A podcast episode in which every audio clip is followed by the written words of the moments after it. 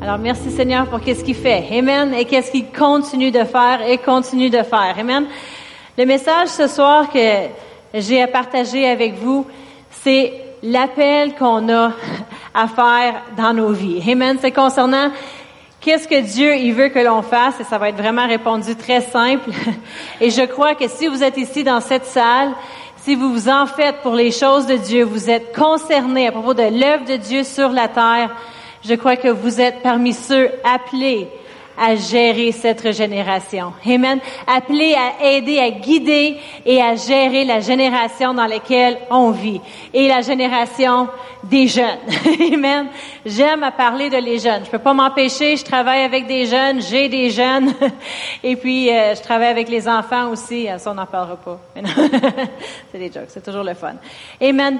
Mais quand, quand on regarde à notre génération d'aujourd'hui, Amen, des fois on veut se cacher les yeux, mais non mais on voit beaucoup de problèmes et on aurait tendance à être découragé. On aurait tendance à voir beaucoup de problèmes s'élever et à voir les jeunes comme un problème. Mais on sait par, rapport à la parole de Dieu qu'ils sont remplis de potentiel. Ils sont remplis de choses que Dieu a placées dans leur cœur. Amen. Parce qu'on sait qu'avant qu'ils soient formés dans le ventre de leur mère, Dieu, il les connaissait, il y avait un appel sur leur vie. Ils sont là pour un but. Ils existent pour un but. Mais il y en a un qui s'appelle l'ennemi et il, il est après eux. il est après les jeunes de nos jours. Il n'est pas après eux juste pour essayer de les tuer, mais il est après eux pour essayer d'empêcher le potentiel qu'ils ont dans leur vie. Ils essaient de les endormir avec toutes sortes de drogues, toutes sortes d'influences. Il veut aveugler notre génération. Puis aujourd'hui, à cause de les, les médias sociaux et les téléphones, il veut aussi endoctriner notre génération. C'est vraiment facile. Euh, moi, c'est quasiment comme un Hitler silencieux de notre génération, juste pour les endormir à regarder, lisez qu'est-ce qui est là, regardez qu'est-ce qui est ici, voici la direction pour ta vie. Et c'est contraire au plan de Dieu, à qu'est-ce que Dieu a pour eux. Alors, euh, mais où est-ce qu'on voit l'espoir pour cette génération? Qu'est-ce qu'on fait? où est-ce que ça commence? L'espoir est retrouvé dans la parole de Dieu. Amen. On a espoir. On a une espérance dans sa parole. Et on sait que pour gérer notre génération, ça commence à la maison. Ça commence à la maison. Et vous dites peut-être, ben mes enfants sont plus à la maison, merci Seigneur. mes enfants sont grands maintenant. Maintenant, peut-être que vous avez déjà des petits enfants et que vous pouvez aider à gérer leur potentiel, leur avenir. Ou peut-être que vous êtes pas, vous n'avez pas d'enfants du tout ni de petits enfants, mais vous faites partie de l'Église sur le roc. Vous faites partie d'une famille qui est plus grande que votre famille immédiate, Amen. Et vous travaillez ici à l'Église sur le roc dans les classes des enfants, avec les ados, avec les adolescents, avec la jeunesse, ou peu importe où vous êtes, vous faites partie de cette famille. Alors vous faites partie de gérer cette génération parce que vous connaissez le plan de Dieu et vous, vous avez sa parole à l'intérieur et elle là pour un but, pour aider à guider les autres autour de vous. Amen. Ma sœur, elle avait déjà fait une étude il y a plusieurs années euh, et concernant les gens qu'on a influencés qui sont dans notre vie. Et en moyenne, dans notre vie, on a l'opportunité d'influencer jusqu'à 10 mille personnes qu'on va fréquenter, qu'on va voir, qu'on va parler, qu'on a l'opportunité d'influencer la direction dans leur vie. Est-ce qu'on les influence vers Dieu ou est-ce qu'on les influence vers le monde? Amen. Mais on est ici pour euh, façonner notre génération. Comment est-ce qu'on va le faire? Amen. Ça va prendre des versets sur la patience, des versets sur la souffrance. Non. Amen. On va le faire à travers la parole de Dieu. Notre rôle, on peut regarder notre génération et puis on pourrait blâmer ça sur les, les politiques d'aujourd'hui et tous les médias sociaux, sur la télévision, les amis, les influences de ce monde. Ou on peut regarder cette génération et tout simplement prendre responsabilité et dire, l'Église, on a un travail à faire, je vais mettre mes gants et je vais prendre responsabilité de ma génération, puis je vais aider à la gérer dans la bonne direction. C'est l'avenir de vos enfants, de vos petits-enfants. Amen. L'avenir de l'Église. Amen. On est appelé à gérer notre génération, à aider à la diriger. Amen. Nos enfants, ils vont pas juste tout automatiquement connaître le plan de Dieu pour leur vie, juste ça va juste arriver ou juste accidentellement euh, nos enfants ils vont grandir et tout d'un coup tomber dans son plan juste accidentellement. Les choses arrivent pas juste par hasard dans leur vie, ben tout d'un coup là ils marchent puis là tout d'un coup paf, le plan de Dieu vient de tomber dans leur vie puis ils commencent à servir le Seigneur. Oui, si vous priez pour eux, Dieu va placer des gens sur leur chemin. Mais les choses, ils vont pas juste arriver accidentellement si on s'assoit et on fait rien. Mais qu'est-ce que ça va requérir de notre part? De l'effort et de l'énergie. Amen. Surtout si vous êtes un parent. Amen. De l'effort et de l'énergie pour gérer votre maison dans la bonne direction. On veut que nos enfants soient élevés dans les voies de Dieu. On veut qu'ils servent le Seigneur toute leur vie. Mais qu'est-ce que ça va prendre? De l'effort et de l'énergie. Ça va juste pas arriver parce que, ah, ben, on est des parents chrétiens. Alors, c'est automatique qu'on amène nos enfants à l'église. C'est automatique qu'ils vont servir Dieu parce qu'on est des parents chrétiens. Puis ça va juste arriver. Non, ça n'arrive pas juste automatiquement. Ça arrive si on, on, on, met nos gants et puis on, on travaille le terrain de leur cœur. Amen. Ça va pas juste arriver par hasard, mais avec de l'effort. On va prendre notre responsabilité, puis on va diriger notre maison, on va diriger notre génération. Amen. Dans Proverbe 24 et verset 3, Proverbe 24 et verset 3, ça nous dit, c'est par la sagesse qu'une maison s'élève, c'est par l'intelligence qu'elle s'affermit.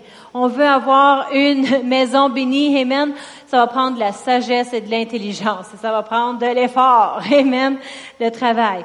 Euh, il, y a, y a, trois styles de parents que je vais jaser, puis après ça, je vais, vous allez voir où est-ce que je veux en venir avec ça. Il y a trois styles de parents. peut-être que vous, allez pouvoir vous identifier avec un de ces trois styles. Amen. Le premier style de parent qui existe aujourd'hui, c'est le parent autoritaire. Peut-être que vous avez grandi avec des parents comme ça. En d'autres mots, euh, c'est des parents qui amènent une modification à ton comportement, en voulant dire qu'il va avoir une conséquence si tu n'obéis pas. Tu fais ça ou je te tue.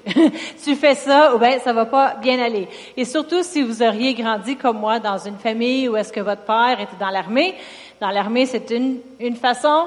Et puis si t'aimes pas ça, ben on ne demandait même pas les conséquences quand mes parents nous demandaient de faire quelque chose. C'était, c'est comme ça, et voici comment que ça va être. Alors, c'est oui pas, oui mat. C'est une famille dans l'armée, c'était comme ça, autoritaire, et puis je crois que euh, je suis devenue un petit peu comme mon père, quand on s'attend que quelqu'un, un de mes enfants, quand je leur parle, c'est « Ah ouais, nettoie ta chambre, puis sinon, je te coupe la tête ».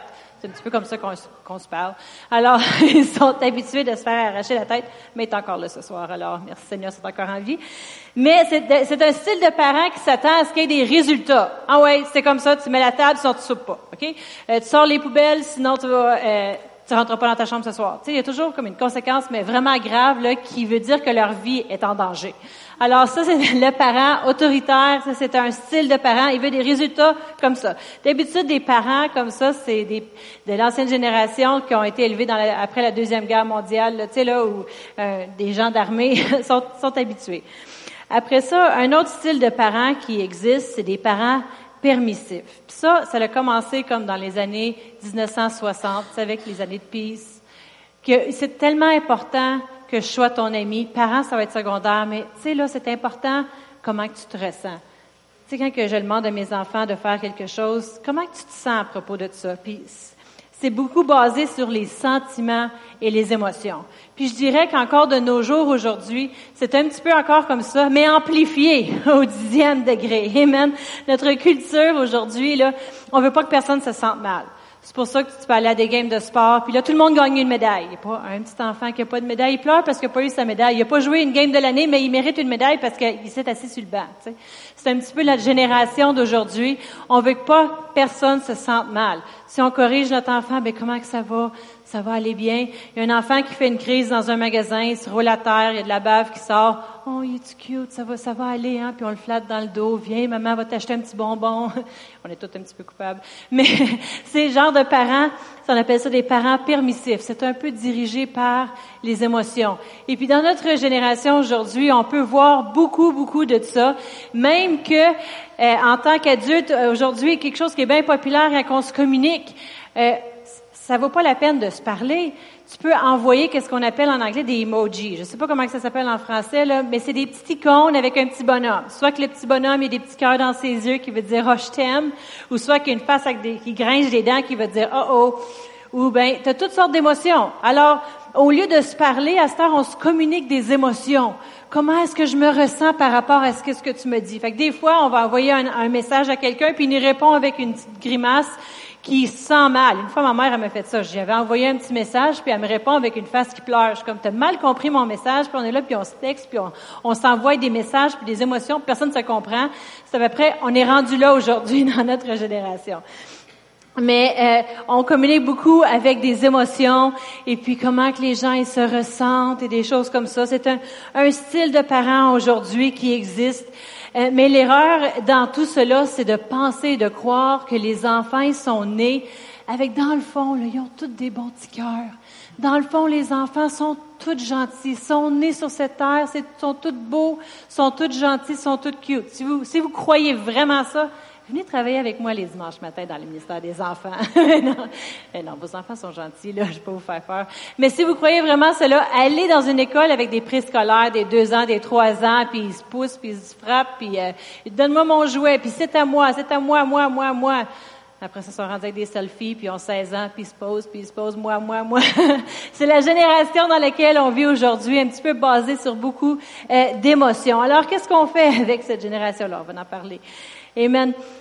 Mais il y a le troisième type de parent. Alors, il y a trois types de parents. Le parent autoritaire, le parent permissif, que c'est bien important les émotions. Ça ne veut pas dire que euh, Dieu s'en fait pas pour nous, puis nos émotions sont pas importantes. Ils sont importantes, mais ils sont pas en priorité. Sa parole est prioritaire. Le troisième sorte de parent, c'est le parent biblique le parent qui, le type de parent qui va pas euh, baser la façon qu'il va élever ses enfants sur euh, Dr. Phil à la télévision ou Oprah Winfrey ou n'importe quel psychologue ou des gens qui entendent parler ou des, même des profs à l'école, mais qui va baser comment élever ses, ses enfants selon la parole de Dieu. Qu'est-ce que la Bible a à dire concernant élever mes enfants? on sait qu'on veut le résultat final. On veut qu'un enfant qui est élevé dans les voies de Dieu, quand il sera vieux, il en détourne pas, ben, on doit les élever selon les principes de la parole de Dieu. Le but, c'est d'entraîner et enseigner leur cœur. C'est pas d'être un parent, des fois j'ai tendance à être comme ça, puis je me corrige moi-même, mais d'être un parent autoritaire. C'est non, c'est non, tu vas t'asseoir là, tu fais ci, tu fais ça. Mais le but, c'est d'entraîner leur cœur. Sors les poubelles! OK, mais pourquoi? Parce qu'on veut leur enseigner, on prend soin de la maison. Merci Seigneur pour notre belle maison. On veut pas avoir des poubelles dans la maison, on les sort dehors. On veut entraîner leur cœur de mettre des valeurs dans leur vie. Dans Proverbe 23, et verset 7. Proverbe 23 et verset 7. Ça nous dit, car il est comme les pensées de son âme. Les pensées de son âme, c'est une autre traduction, nous dit que c'est son cœur. Comme qu'il, comme qu'il se voit et se croit dans son cœur. Il va agir selon les valeurs qu'on plante dans son cœur. Il va se voir de cette façon-là. Quel genre de valeurs est-ce qu'on met dans le cœur de nos enfants? Quel genre de choses qu'on dépose dans leur cœur? Le parent biblique, c'est un parent qui va déposer des valeurs dans le cœur de ses enfants. Amen. Il va les faire apprendre. Le but, c'est qu'ils apprennent, quand ils sont vieux, à prendre des bonnes décisions, euh, qu'ils savent bien raisonner, qu'ils sont remplis de sagesse, parce qu'ils ont les valeurs de Dieu imprimées sur leur cœur. Amen. Ça va prendre du travail puis de la consistance. Amen.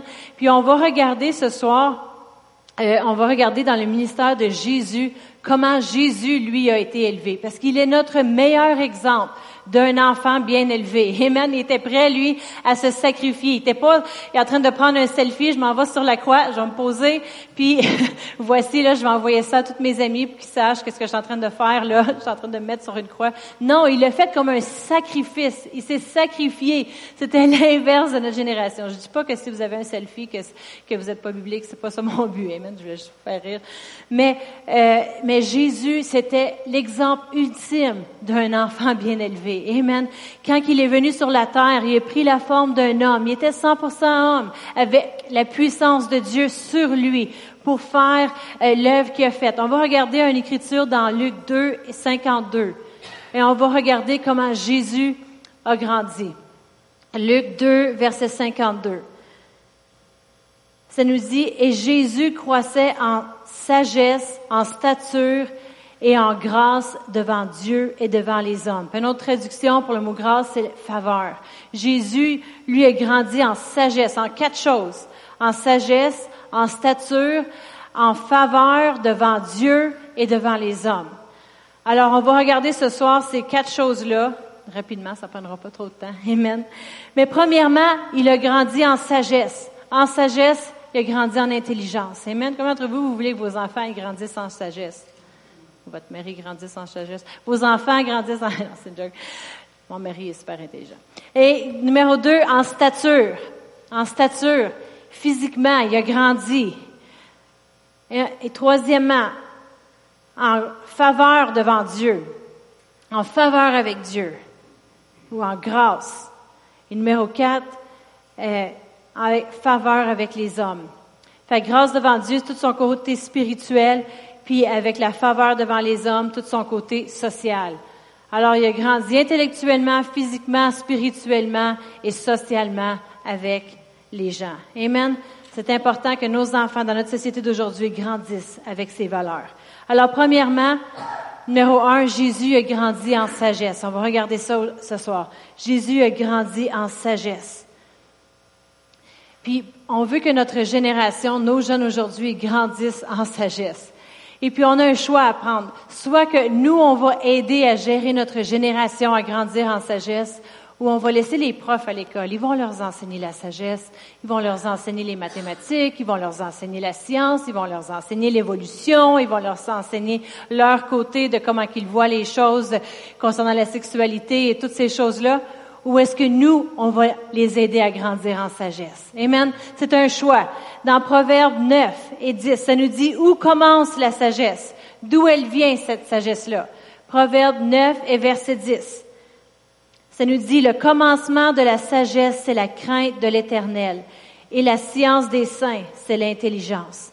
Le commencement de la sagesse, c'est la crainte de l'éternel. Alors c'est là que la sagesse commence, la crainte de Dieu. On n'enseigne pas toujours souvent sur la crainte de Dieu. Euh, on enseigne comment Dieu est bon, puis comment que Dieu veut notre bien, puis Dieu veut nous bénir. Puis oui, Dieu veut toutes ces choses-là. Dieu veut nous guérir, il veut nous bénir, il veut notre bien. Mais Dieu est aussi un feu qui consume. Il y a un autre côté de Dieu qui est tellement saint et tellement pur. Et on doit avoir cette crainte-là, pas pour avoir peur de Dieu, mais pour avoir une révérence pour Dieu, pour avoir un honneur pour Dieu. Amen. Moi, j'ai grandi, j'ai grandi dans une église catholique jusqu'à l'âge de 7 ans. Quand on se mettait à genoux pour prier Dieu, là, on se mettait à genoux à côté de notre lit, puis on, priait euh, à genoux comme ça, puis puis des fois de nos jours, les jeunes, euh, même mes, gars, on, on, prie le soir, puis ils se parlent pendant que je prie, ça marche pas. On veut avoir une révérence pour Dieu. On veut éteindre tout quand on parle à Dieu et vraiment juste honorer le fait que c'est à Dieu qu'on parle. On, a un honneur pour Dieu aussi. On veut démontrer et enseigner l'honneur à nos enfants. De nos jours, c'est quelque chose qu'on ne voit plus souvent. L'honneur et le respect et cette révérence-le même, les jeunes envers leurs parents. Mais on, doit l'enseigner. Hey, ouvre la porte pour ta mère. Aide à rentrer l'épicerie. Tu vis dans cette maison-là aussi, toi aussi. On veut les aider à respecter, honorer les choses. Amen. On veut qu'ils grandissent en sagesse. Vous savez que la société d'aujourd'hui Ils ont plus de ligne de base pour le bien et le mal. La Bible n'est plus leur standard qui est enseigné dans les écoles. Pour le bien et le mal, c'est, ça a été tassé, la Bible. C'est vraiment triste à, voir. Si on regarde dans les années passées, dans la génération de la Deuxième Guerre mondiale, euh, il y avait 65% des gens qui croyaient que la Bible, c'était la parole de Dieu. Ça veut dire que quand que tu connais la parole de Dieu et la Bible, tu sais qu'est-ce qui est bien et tu sais qu'est-ce qui est mal. Et après ça, il y a eu l'autre génération, la génération à partir de 1966, où il y avait les baby boomers qui appellent. Là. il y avait eu plein de bébés, il y avait plein de jeunes qui là, ont grandi. C'est tous nos parents aujourd'hui, peut-être pas les votes. Peut-être que vous êtes ces parents-là. Alors, euh, mais dans cette génération-là, il y avait 85% qui se disaient chrétiens, mais seulement 35% seulement 35% de ces gens-là, de les baby boomers, qui croyaient que la Bible, c'était vraiment la parole de Dieu, que la Bible, c'était vraiment le standard. Puis si on regarde dans euh, notre génération, où est-ce qu'on en est rendu aujourd'hui, notre génération, on dit la génération X, la génération, maintenant ils disent, on est rendu à Z, la génération Z. Ils donnent toujours des noms. Mais il y a seulement 4% de notre génération qui croient que la Bible, c'est réellement la parole de Dieu. Alors, en tassant la Bible, en la mettant de côté pour standard, pour la vie, tu enlèves qu'est-ce qui est bien, qu'est-ce qui est mal. Maintenant, les gens, ils décident par leurs émotions. Qu'est-ce qu'ils ressentent? Qu'est-ce qu'ils ressentent pour baser leurs décisions? Et c'est tous ces gens-là, c'est triste à dire, mais c'est tous ces gens-là qui dirigent dans nos écoles, dans nos politiques, dans le monde aujourd'hui. Cette génération-là, ce 4%-là qui a tassé la Bible et qui décide pour eux-mêmes les choses. Euh, mais comment est-ce qu'on va arriver pour enseigner ce 4%-là, à avoir une révérence pour Dieu, à, à les diriger? Un petit 4 là, qui, qui croit que la Bible, c'est réellement la parole de Dieu. On va tourner à Deutéronome 6. Deutéronome 6 et verset 6. Deutéronome 6, 6.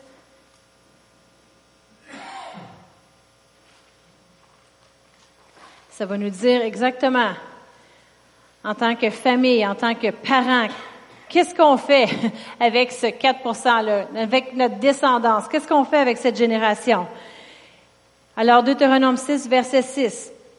Mais premièrement, au verset 5, ça nous disait, tu aimeras l'Éternel, ton Dieu, de tout ton cœur, de toute ton âme, de toute ta force. Et verset 6, et ces commandements, je te les donne aujourd'hui, seront dans ton cœur. Et, et verset 7, tu les incluras à tes enfants et tu en parleras quand tu seras dans ta maison et quand tu iras en voyage. Et ça continue. Mais tu les incluras à tes enfants. Une autre traduction nous dit, tu les enseigneras soigneusement à tes enfants. Tu les déposeras sur eux, dans leur cœur. Amen. C'est leur cœur qu'on veut mouler selon la parole de Dieu. C'est le cœur, c'est l'être, c'est l'intérieur profond de la personne qui va changer son comportement, changer son style de vie. Vous voulez qu'un jeune change, ça sera pas juste en étant un dictateur, mais ça va être en changeant leur cœur en, en, perçant leur cœur avec la parole de Dieu. Amen. En déposant ça dans leur vie. Mais comment qu'on le fait? Puis ici, ça nous le dit. Tu incluras tes enfants. Tu en parleras quand? Quand tu seras dans ta maison, quand tu iras en voyage. Hein, je pensais que les vacances, là, on les remet Dieu de côté, on s'en va à la plage, on va se faire du fun, on n'est pas obligé de prier quand on est en vacances. Mais non, il dit quand tu es en voyage tu vas pas t'en sortir.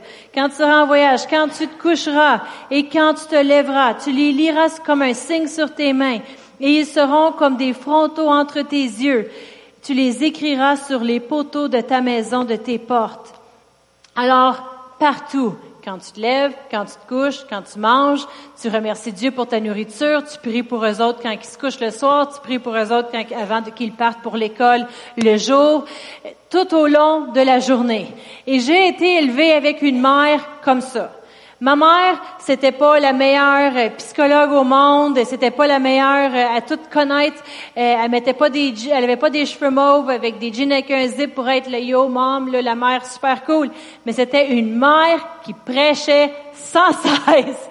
Puis des fois, j'étais comme Martine, pourquoi que tu pesé sur un bouton? J'en ai souvent, j'en souvent parlé de comment que ma sœur, des fois, elle avait juste le tour de peser sur le bon bouton pour que un petit sermon de 20 minutes T'as le temps, t'as pas le temps, ça dérange pas. Le sermon, il va sortir. ok?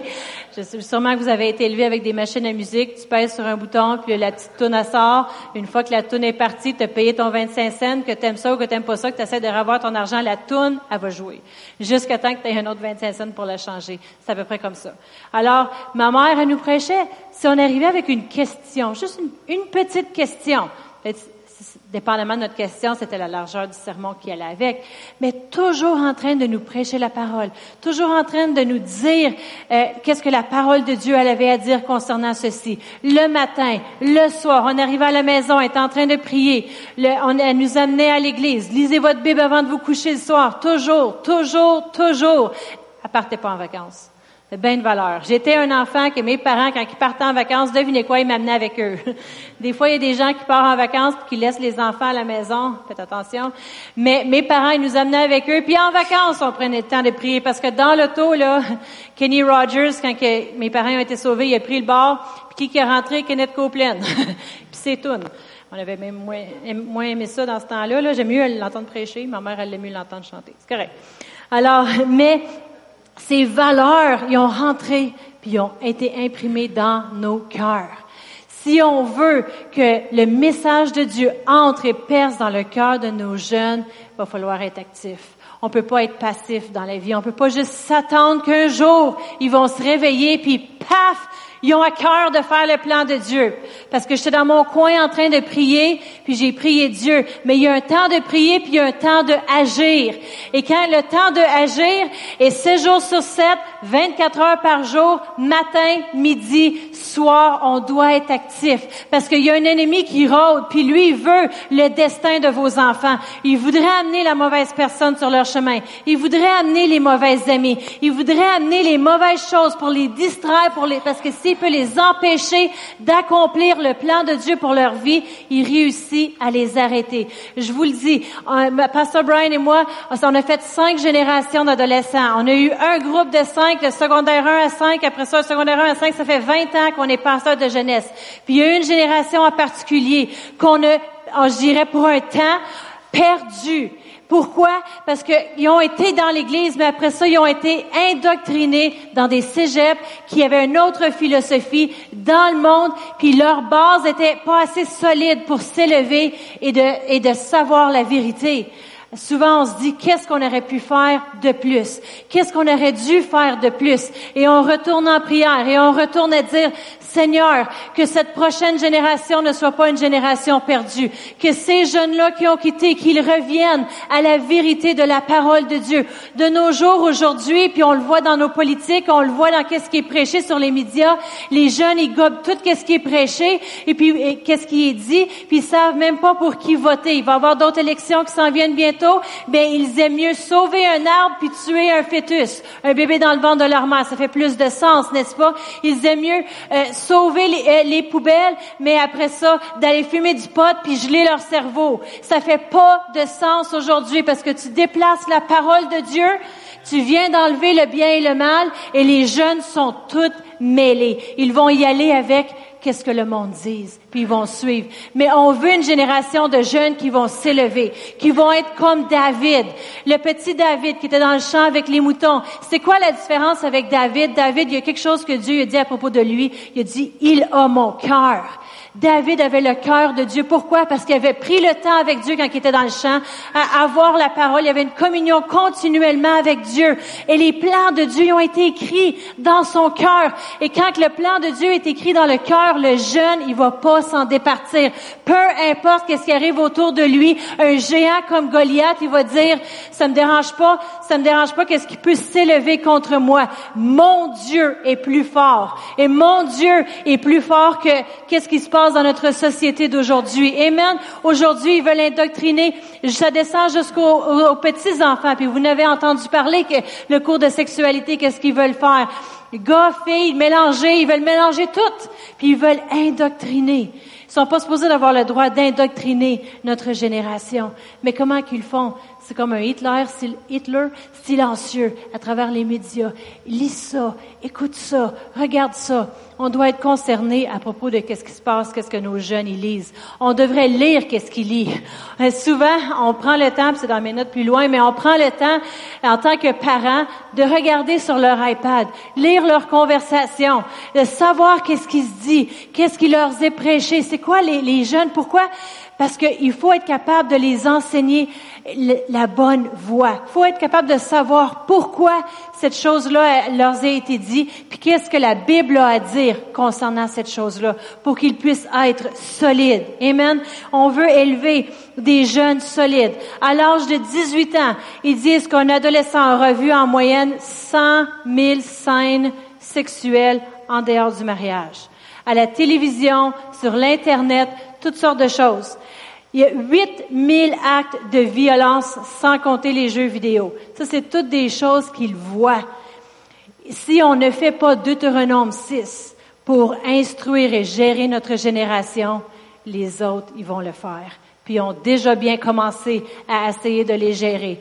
Puis ils veulent les gérer dans toutes sortes de choses. Puis, oh, mais c'est correct, c'est bien on veut juste que tout le monde s'aime, mais tiens, tu peux geler ton cerveau puis tu vas être vraiment rendu nul quand tu vas avoir 40 ans, mais c'est pas grave. Et du plaisir aujourd'hui. C'est des, et puis les jeunes, ils croient ces faussetés-là parce que c'est ce qui leur est imposé.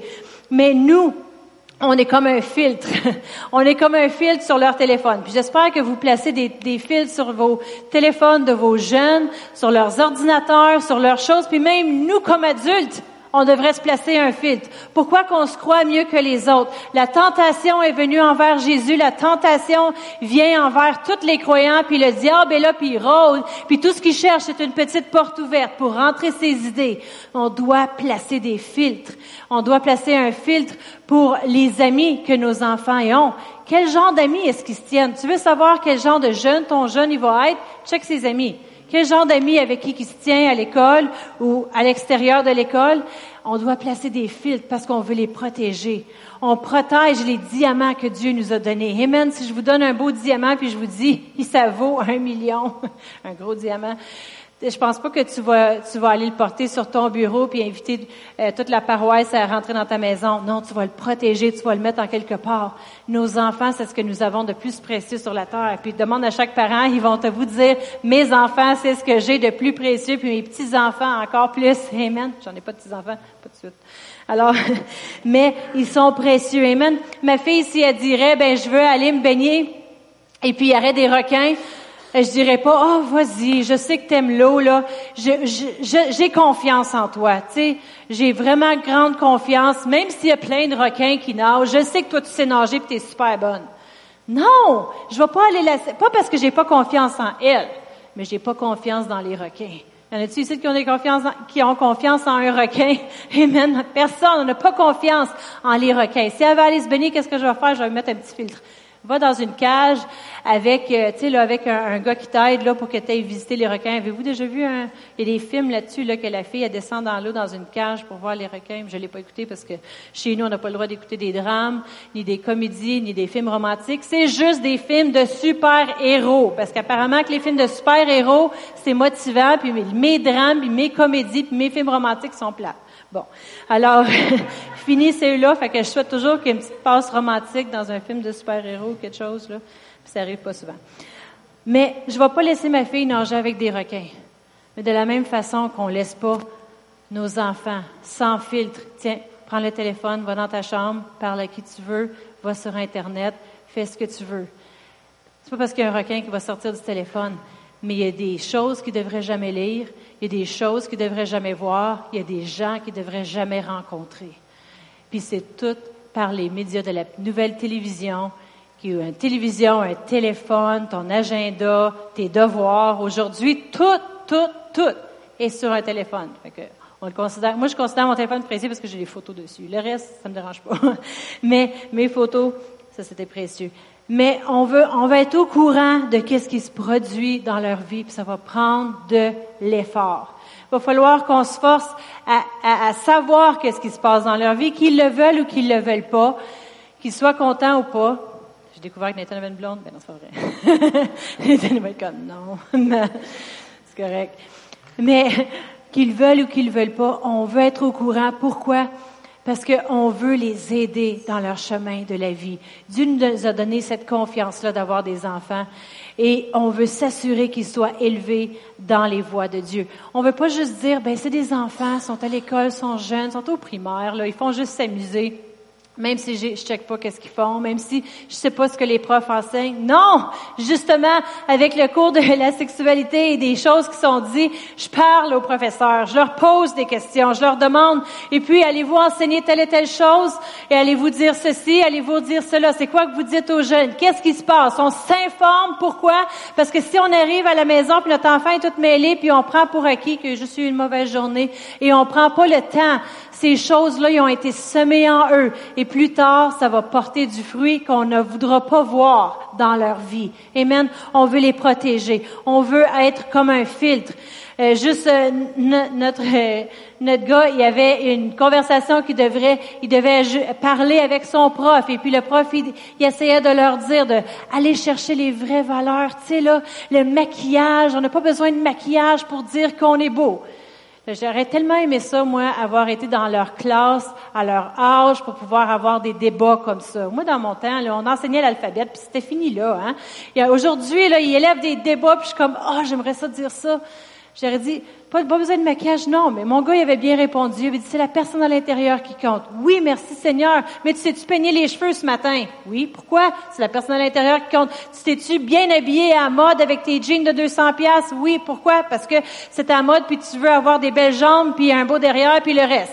Ben, moi, ma face, je veux l'arranger parce que je veux qu'elle soit un petit peu plus belle. Pareil comme tes jeans, pareil comme tes cheveux, pareil comme ton char. Amen. Tu arranges qu'est-ce que tu veux? Alors, euh, je crois dans le maquillage. Je crois que ça peut aider. Écoute, si ma maison là manque de peinture, tu arrives chez nous, puis elle est à moitié peinturée, puis le reste est tout croche, qu'est-ce que je vais faire? Je vais la peinturer. Si ma face a besoin d'un petit peu de peinture, je vais en mettre. Si ça peut m'aider, je vais le faire. Amen. Moi, je suis une croyante que tout le monde peut être beau, n'est-ce pas? Travaille dans le maquillage, fait que tu dois croire la même chose que moi. Tout le monde peut être beau. Des fois, toute maison peut être belle. Juste besoin d'un petit peu de peinture. Amen. Tous les cheveux peuvent être beaux, si vous en avez. Amen. Sinon, il y a des perruques à cette heure. Désolé, Marc. Alors, mais je crois que tout le monde a du potentiel. Amen. Et peu importe que tu aimes le maquillage ou que tu l'aimes pas. Alors, mon, mon jeune, il devait dire comment que c'est la personne à l'intérieur. Je comprends s'il y a du bullying, puis ils, disent des intimidations, des choses un contre l'autre, mais écoute, viens pas dire que personne devrait mettre du maquillage parce que on devrait juste être au naturel. Écoute, ça serait le cas, là, pourquoi tu t'es peigné un matin? Pourquoi tu t'es habillé? Mets, mets ta jaquette. Alors, non, c'est important. Amen. C'est l'excellence. Alors, c'est juste ma petite croyance. La deuxième chose que Jésus a grandi en, Jésus a grandi en stature. C'est pas juste physiquement, mais il a grandi, il a grandi en qui il était appelé à être. Amen. C'est pas juste physiquement sur cette terre, mais grandir qui est appelé à être.